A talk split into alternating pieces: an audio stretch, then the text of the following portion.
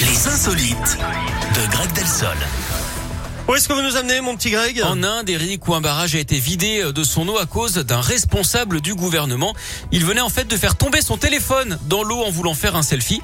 Et il, a Alors, euh, fait, il a fait vider le truc. Exactement, il a d'abord mobilisé une équipe Oh, de plongeurs qui a fait chou blanc. Il a donc ordonné la vidange du barrage car son téléphone, d'après lui, hein, contenait des données sensibles. Il n'a ex- pas abusé de son autorité, le mec. Pas du tout.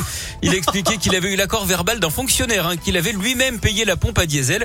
D'après lui, l'eau a été drainée pour profiter aux agriculteurs du secteur. 2 millions de litres de flotte hein, quand même.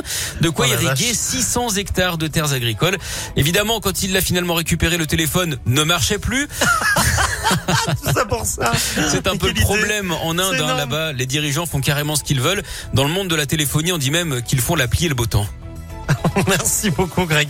Le mec n'a pas du tout Non, abusé, quoi. pas du tout. Ah non, pff, du tout. Pas de légèrement. démesure hein, dans le truc. Pas Non, de non. démesure dans le truc. Non, non, c'est bien.